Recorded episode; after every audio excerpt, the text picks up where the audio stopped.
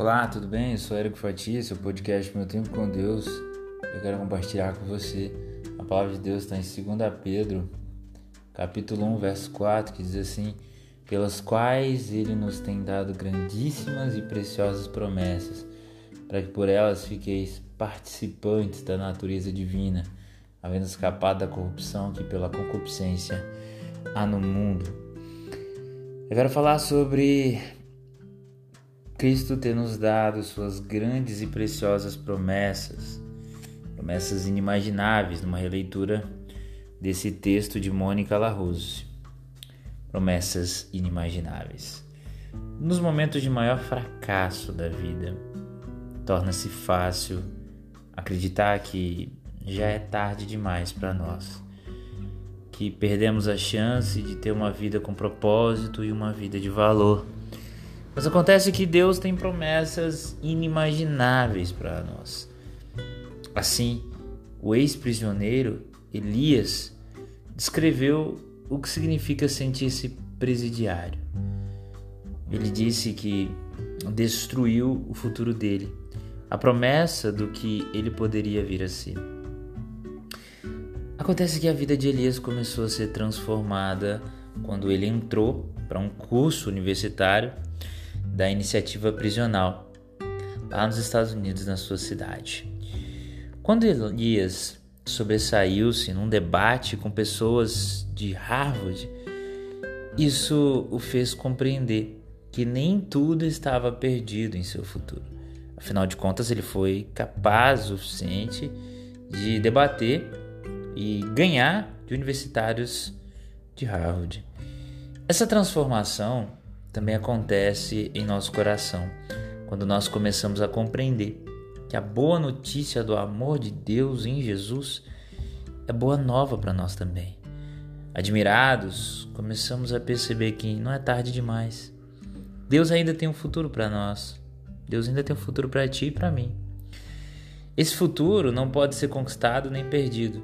Depende somente da infinita e da majestosa graça e do poder de Deus como está lá em 2 Pedro, capítulo 1, verso 2 e 3, dessa graça e da paz de Deus que multiplica em nossas vidas o conhecimento de Deus. E a misericórdia, a piedade dele, o conhecimento que nos chamou pela glória e pela virtude dele. Ou seja, é por ele e para ele, não por nós e não para nós. Um futuro no qual somos libertos do desespero deste mundo e do nosso coração a um repleto com a sua glória e excelência. Um futuro seguro nas grandes e preciosas promessas de Cristo para nós.